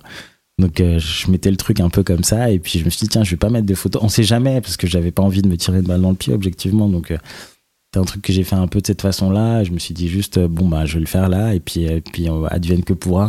Et puis bon finalement ça m'a plutôt porté chance. Mais en tout cas ce que je veux dire par là c'est que je crois que même euh, implicitement j'avais quand même conscience euh, de ces problématiques là puisque si je ne le fais pas c'est que j'en ai quand même conscience d'une certaine manière. Euh, juste pour faire un petit flashback de, sur ton parcours. Donc, quand vous décidez de vous lancer euh, euh, dans l'aventure et de créer la structure, comment vous démarchez vos premiers clients Et aussi, est-ce que justement ce point de vue et, l'importance euh, qu'a l'inclusivité pour vous, est-ce que c'est quelque chose que vous réfléchissez dans la signature de marque aujourd'hui ou dès le départ, par exemple? Ben, au départ, euh, en fait, encore une fois, la question, elle se posait pas, et puis finalement, elle finit par se poser par la force des choses, parce que euh, parce que c'est quelque chose de, euh, de, en fait, ça fait tout simplement partie de nos identités, euh, tout simplement. Euh, au départ, euh, nous, les premiers clients qu'on démarche, effectivement, on- alors en tout cas, on, on les démarche pas avec ce versant-là. En tout cas, on les démarche, je crois, de manière presque assez institutionnelle. en leur, enfin, C'est quoi votre pitch justement pour, pour convaincre une marque de venir avec vous? Euh, nous, À cette époque-là, disons au départ. Bah nous notre pitch effectivement à cette époque-là c'était de les amener vers quelque chose de plus euh, de plus authentique, de plus organique parce que on comprenait qu'elles euh, elles avaient des attentes, elles voulaient être affiliées justement au, au cool comme on, Mhm. comme on pourrait le dire et et finalement elles elles ont pas nécessairement les les comment dirais-je Les codes. Les codes euh, pour pouvoir finalement euh, infiltrer ces, euh, milieux-là. Nous, on se dit juste que ben, c'est potentiellement ce qu'on va leur vendre à travers aussi une typologie de presse dédiée, des personnes qui sont affiliées aussi, enfin en tout cas des personnes de l'industrie qui sont affiliées à ça, ne serait-ce que de leur présenter, leur dire qui fait quoi, où, comment, etc. Euh, ça a été euh, longtemps le pitch de l'agence, encore le même euh, aujourd'hui. Bon, après, il a un petit peu évolué aussi parce qu'il y a des scopes d'émissions aussi euh, que qu'on faisait pas avant, qu'on fait fait aujourd'hui. Mais c'est vrai que c'est quelque chose qu'on a amené aussi beaucoup. Et, finalement, en l'amenant, c'est vrai que quand tu, tu parles à une marque et que tu lui dis, bah voilà, ce serait intéressant de faire telle activation avec X ou Y personnes, par défaut, ce sont aussi des fois des gens, tu vois, issus, euh, comment dirais-je, de, de diaspora différentes. Et, et, et c'est aussi un peu comme ça qu'on arrive à les convaincre, finalement, en leur disant. euh, euh, Vous êtes légitime sur ce propos. qu'on est légitime aussi sur ce propos-là et, et, c'est devenu finalement un peu le, le, le mantra un peu de l'agence parce qu'au départ effectivement c'est ce qu'on a voulu vendre en, tout cas on tendait à le vendre de cette façon-là et puis et puis ça ça a finalement euh, marché euh, parce que en France en tout cas il y avait pas de il y avait pas de format en tout cas qui euh, en tout cas, le format n'était pas, n'existait pas en tout cas sur, sur, sur la France. Il existait au UK, il existait à Berlin. Euh, nous, c'était pas, on s'est pas lancé comme ça en se disant tiens, on va faire un truc euh, très différenciant, pour, enfin un truc pour se différencier entre guillemets des autres structures. On a juste fait ce qui nous semblait entre guillemets juste d'une certaine manière ou ce qui nous ressemblait le plus. Et puis par défaut, effectivement, c'est devenu quelque chose de différenciant parce que le format n'existait pas ici, quoi. Donc euh, c'est un peu comme ça. euh, vous avez eu un super bon accueil quasiment depuis le départ. Quoi. Ouais, on a eu un, un assez bon accueil depuis le départ. Après, c'est vrai que euh, tout ne s'est pas fait en un jour. Euh, ça a été long, euh, des fois un peu, un peu laborieux. Mais mais c'est Beaucoup vrai. de travail. que- ouais, c'est c'est- beaucoup beaucoup de beaucoup de travail. Euh, euh, et puis euh, finalement, les marques, elles ont fini par nous, nous faire confiance parce que effectivement, euh, le monde appelle le monde d'une certaine manière. Et Mhm. quand il y a une marque, effectivement, qui te fait confiance sur un sur un, un sujet quel qu'il soit et que les autres marques sont en regard potentiellement vers cette marque-là et voient que ça marche, effectivement, elles se disent bon tiens, il serait peut-être temps d'aller discuter avec les gars potentiellement, peut-être qu'ils ont de bonnes idées euh, Mhm. à donner quoi. Et, le, et le passage du salariat au monde de l'entrepreneuriat, c'est un choc? C'est comment vous l'avez euh, comment vous l'avez appréhendé chacun? Euh, comment est-ce qu'on l'a appréhendé Euh, C'est vraiment deux mondes qui sont euh, très très différents pour le coup. ce sont deux mondes qui sont très différents, mais je crois qu'on l'a appréhendé un peu euh, euh, de manière assez naïve, pour être, honnête-. Euh, nous, on s'est dit, tiens, on va faire ça, et puis advienne que pourra. Si ça marche, ça marche. Ça marche pas, tant pis, on retournera en boutique.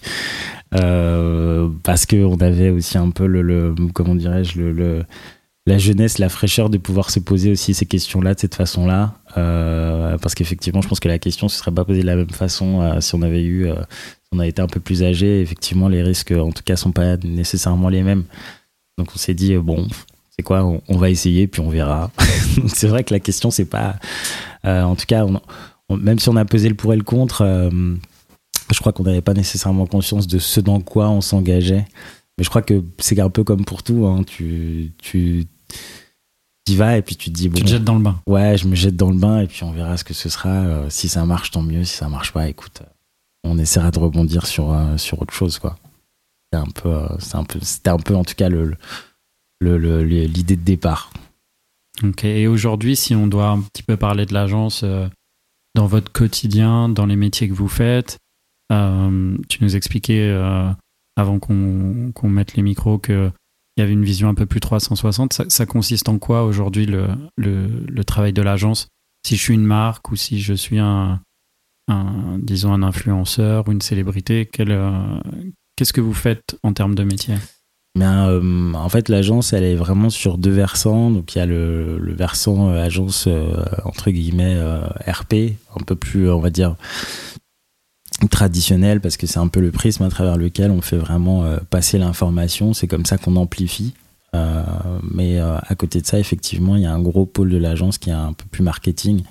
Pour le coup, on est beaucoup plus en amont, entre guillemets, des, des, des- de, certaines, de certaines stratégies, en tout cas, euh, d'implantation de produits euh, sur les, sur les territoires euh, ou autres. Et c'est vrai qu'en fait, aujourd'hui, quand, en tout cas, les marques avec lesquelles on travaille, alors on travaille pas avec toutes sur les mêmes, sur les mêmes territoires, parce qu'il y en a certaines avec lesquelles on travaille que sur la France, par exemple, d'autres sur lesquelles ce sera un petit peu plus au global, sur l'international.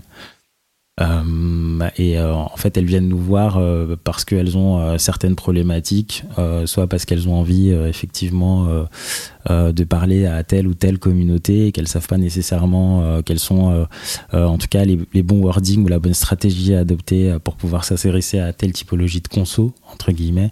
Après, c'est tout un jeu. en fait, l'idée c'est de faire quelque chose de relativement subtil parce que par exemple, pour la, pour ce qui est de la la niche euh, très mode, euh, ce sont effectivement euh, des personnes qui sont des, leaders d'opinion, entre guillemets, vers lesquels beaucoup de gens sont en regard. Et des fois, effectivement, quand tu es une marque et que parfois la niche a décidé de s'approprier tel ou tel ou tel produit de la marque, euh, des fois, euh, la marque a envie de répondre à ces attentes-là et lui dire euh, écoute, on, on comprend que vous vous êtes intéressé potentiellement à telle typologie de produit, donc on va vous faire des produits qui sont adaptés à votre On demande. peut parler par exemple de tout ce qui est mountain et tout ça dans la Exactement. sneaker qui a été vraiment adopté par la street pour le coup et, pour la et par la fashion en même temps, qui étaient des produits techniques en fait à la base. Complètement, bah, c'est un peu tout l'enjeu.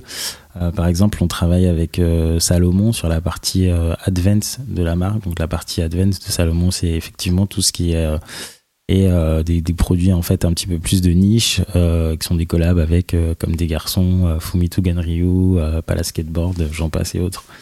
Effectivement, tout l'enjeu, c'est d'avoir en fait des, bah, en fait des collaborations. Euh, qui sont en fait euh, en- des comment dirais-je qui rendent euh, qui donnent beaucoup de, de brand awareness euh, qui donnent beaucoup de désirabilité autour de la marque pour aussi euh, effectivement euh, in fine infiltrer aussi un peu ces communautés à travers ces collaborations là et, et c'est vrai qu'aujourd'hui il y a un gros passe- il y a une grosse passerelle effectivement entre le, le, le, le monde du trail, du hiking, etc. Et toute cette partie aussi un peu euh, performance Mhm. mais euh, ce, qui, euh, ce qui est intéressant aussi, c'est que le, le consommateur, entre guillemets, il, il vient voir le. En tout cas, il, il a envie de consommer ce produit-là pour telle ou telle spécificité, parce que c'est un produit technique, et des fois, parce qu'on lui parle pas nécessairement à ce consommateur de cette façon-là. Et des fois, c'est juste en fait le, le plaisir de s'approprier le produit et de se dire tiens, j'ai envie de porter ce produit de cette façon-là, même si au départ, effectivement, c'est pas la fonction première qu'il a. Donc euh, c'est tout un tout le jeu en fait tout le travail sera euh, d'être un petit peu en, à cheval un peu entre les deux de pas trop tomber euh, dans un discours qui serait trop tourné vers ce consommateur là en lui disant très subtil du coup. voilà, exactement, en lui disant, écoute, on est en train de te parler. En fait, des fois, il faut un petit peu aussi euh, euh, continuer à faire ce qui a été fait euh, en un sens, Garder l'ADN quand même. garder l'ADN effectivement euh, pour que pour garder aussi un peu euh, l'attractivité et le, le- enfin pour que la marque puisse rester désirable et que le consommateur ait toujours cette sensation aussi presque de d'avoir décidé de s'approprier le produit. C'est aussi un peu euh, c'est aussi un peu tout l'enjeu. On se parlait stratégie, digital. euh, comment aujourd'hui vous intégrez le digital dans votre métier Avant ça, même, j'ai peut-être une question. C'est euh, si je te pose la question comme ça, si je dois t'organiser demain un, un octogone entre une bête d'influenceuse Ouais. et une top journaliste. Là, on est un peu dans la visualité euh, digitale versus print dont on parlait tout à l'heure. Tu mises sur qui pour faire percer une marque? Euh, alors c'est très compliqué comme comme question parce que alors pour être honnête sur les deux Les deux. ouais je mise sur les deux parce qu'en fait alors ça dépend qui parce que par exemple en termes d'influence euh, nous par exemple on travaille euh, pas du tout avec des influenceurs au sens euh, propre du terme, en tout cas tel que le grand public les connaît. Euh, c'est en fait une autre, un autre type d'influence qui seront en fait euh, plutôt des, des vrais leaders d'opinion qui sont soit en fait des euh, gens de l'industrie euh, qui sont eux-mêmes euh, potentiels, enfin qui influencent eux-mêmes euh, d'autres personnes de l'industrie. Donc c'est plus très très très très en amont pour le coup.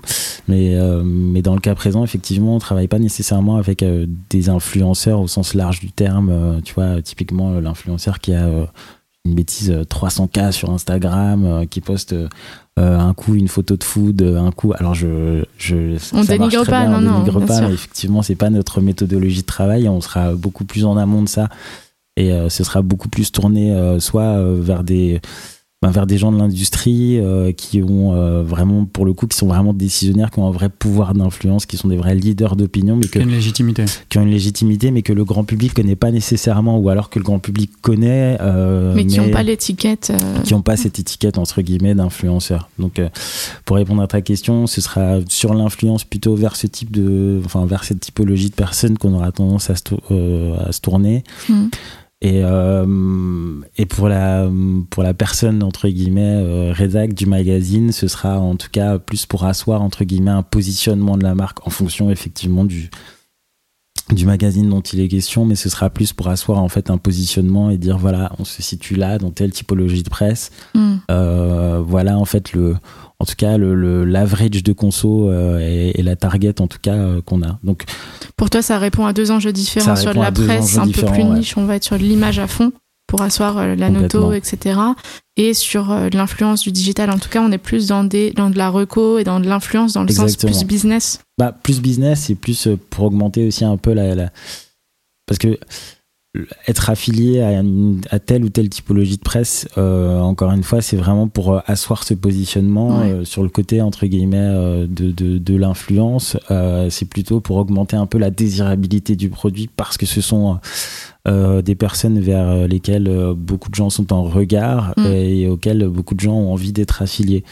Donc euh, les gens auront tendance à se dire ah bah tiens euh, il y a euh, Ça assoit quelque bêtise. chose. Quoi. Voilà, complètement. Tu vois, tu prends l'exemple d'un d'un ASAP Nas, tu vois, qui est très euh, très identifié entre guillemets euh, dans ces milieux-là. Euh, Alors les, le grand public a tendance aussi à beaucoup le connaître euh, sur un versant, on va dire musical entre guillemets et, par affiliation parce que euh, il est affilié à euh, X ou Y personne. Mais c'est vrai que en termes d'influence, ça peut être un bon exemple, tu vois, typiquement euh, parce que il est il est leader d'opinion et et il peut être effectivement enfin il peut susciter de la désirabilité tu vois sur un produit sur lequel un conso entre guillemets lambda serait pas nécessairement allé Ok.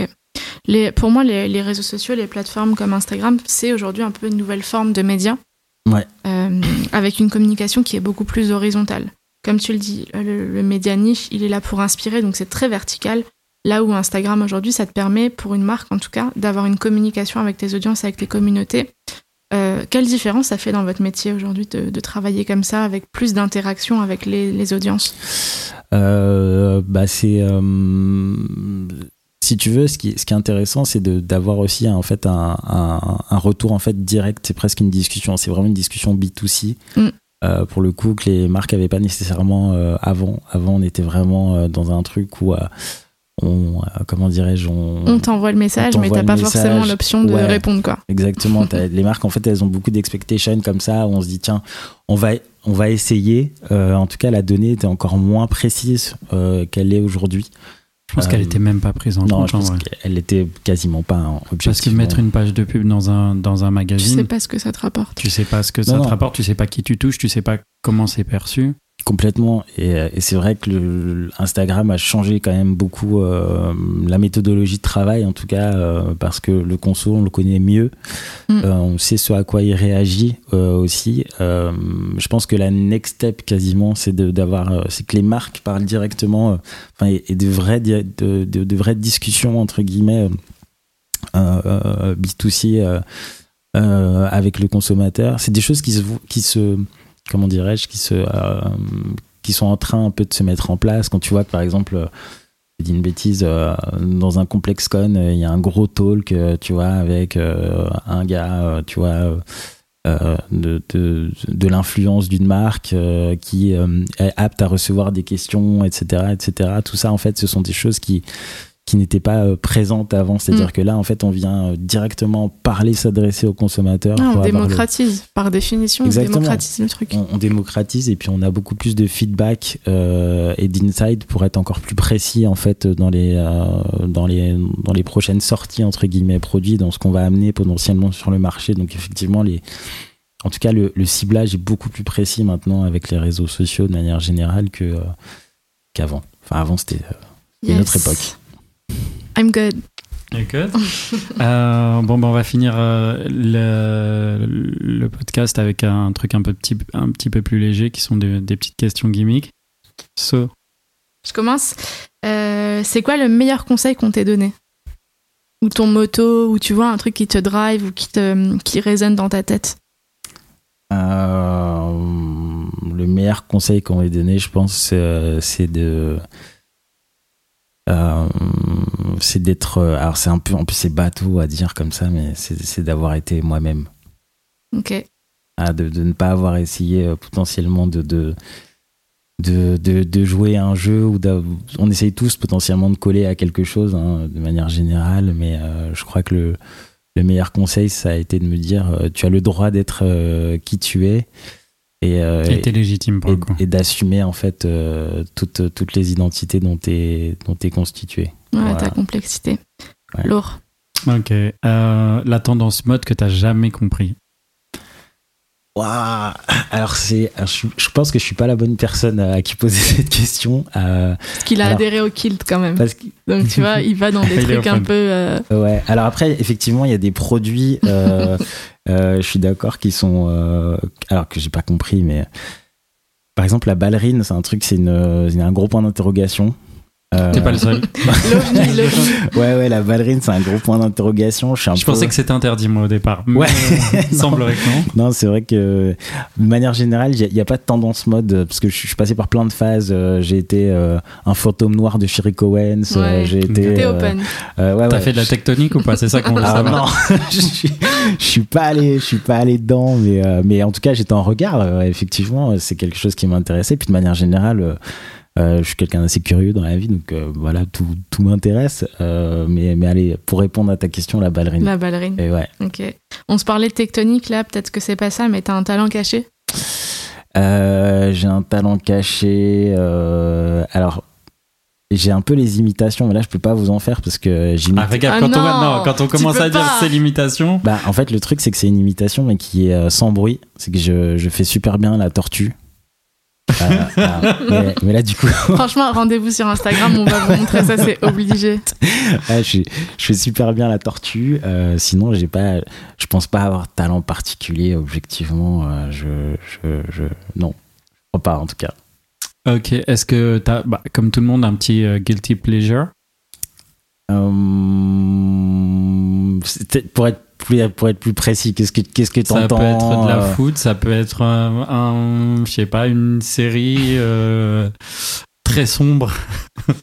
ça peut être quelque Euh, Ou chose. pas, Voilà. genre, ça se trouve, t'es un gros fan des Marseillais, tu vois. Voilà, exactement. Ah, pff, attends, je réfléchis. euh, ta, ta, ta, ta, ta. Pff, Je je suis un- alors, je suis un peu geek sur les bords. Euh, je suis un gros gros fan de culture japonaise de- au sens large du terme, un gros fan de manga. Ok. Euh, c'est un truc que j'ai. Alors, ce qu'il faut savoir, c'est que la France est quand même le deuxième pays le plus gros conso... enfin le deuxième pays euh, euh, consommateur de manga après le Japon. Euh, Merci Dorothée. euh, merci Dorothée, effectivement. enfin, ça a été longtemps le cas. Ouais, j'étais vraiment bercé par cette culture-là, euh, par la culture Marvel aussi, euh, beaucoup. En fait, toutes ces figures un peu de, un peu de super-héros, héroïques. euh, suis Donc toujours chez toi, en vrai, t'as un petit truc avec plein de figurines, c'est ça? J'en ai. Ouais, j'ai même, tu vois, genre j'ai un, un petit Gundam. Nice. je, suis, très, voilà, j'ai j'ai. Méca culture aussi. Ouais, ouais, ouais, vraiment. Pour le coup, c'est un peu mon. Alors, on dirait pas comme ça, peut-être, mais, mais ouais, je suis un gros, gros fan de ça. Tu vois, je, je, j'en consomme énormément. Et euh, Cool. D'ailleurs, je mets un peu tout le monde dedans, tu vois. euh, genre, j'ai, j'ai, j'essaie de. Comme le virus, ça se. Ouais, j'essaie de convertir mes enfants, euh, j'essaie de, de convertir ma femme aussi. Tu vois, il y a pas longtemps, on a regardé Demon Slayer. Euh, alors ça faisait longtemps qu'on voulait regarder, tu vois, et, euh, et puis là, là, ben, c'était confinement et tout. On s'est dit bon, allez, hop, on y va, tu On vois. pinch, ouais. Let's Ouais, go. voilà. Ok, normalement on demande euh, le dernier compte Insta suivi, mais toi j'ai vu que t'étais assez absent de ce Ah paysage. ouais. c'est une grosse question. Mais du coup, euh, je te demande, euh, t'as forcément un smartphone, t'envoies des, tu communiques. C'est quoi l'emoji que tu utilises le plus? Euh, L'emoji que j'utilise le plus. Oh là là. Alors, je crois que c'est. Alors, je suis quelqu'un qui aime beaucoup, beaucoup rigoler. Et je crois que c'est soit l'emoji qui pleure, là, euh, Qui comme pleure ça, de parce que rire. je hurle de rire, soit euh, l'emoji qui, qui, qui rigole avec les, petits, avec les petites larmes au coin des yeux. euh, c'est plutôt ça. Ok. Et, mais ouais. On est sur du lol. Ouais, beaucoup, beaucoup. Ou alors, euh, tu sais, le, le petit pouce noir, c'est un truc aussi un, peu rigolo parce que du coup, euh, implicitement, t'induis un petit peu, sais, pour quelqu'un qui connaît pas nécessairement, euh, t'induis un petit peu, euh, genre un peu le, le bah, bah, ce que t'es. Paradoxalement, c'est un peu une projection, enfin, c'est une extension un petit peu de ce que t'es. Et l'emoji, c'est un truc tout jaune. Et, Mm. et c'est vrai que euh, le fait qu'il puisse y avoir aussi, bah, ne serait-ce que euh, Ouais, d'autres panels de carnation euh, qui soient présentes, c'est quelque chose d'important, je crois. Et, euh, et c'est un truc que j'utilise beaucoup, Nice. pour le coup. C'est un peu bête à dire, mais, mais je trouve ça intéressant. Eh ben écoute, merci beaucoup Paul. Merci Et, beaucoup. Peut-être euh, avant qu'on se quitte, qu'est-ce qu'on te souhaite pour, euh, pour la suite? Qu'est-ce qu'on Euh, vous souhaite pour la suite? Euh, ben, je pense de, de continuer à être nous-mêmes, je crois, et, euh, Preach. et, et de, de, de, de- voilà, de, de garder ça en fait en tête, tout simplement. Bah, C'est Ah bah, tout ce qu'on vous souhaite. Bah, merci Ouais. pour ton temps. C'est moi. That's all.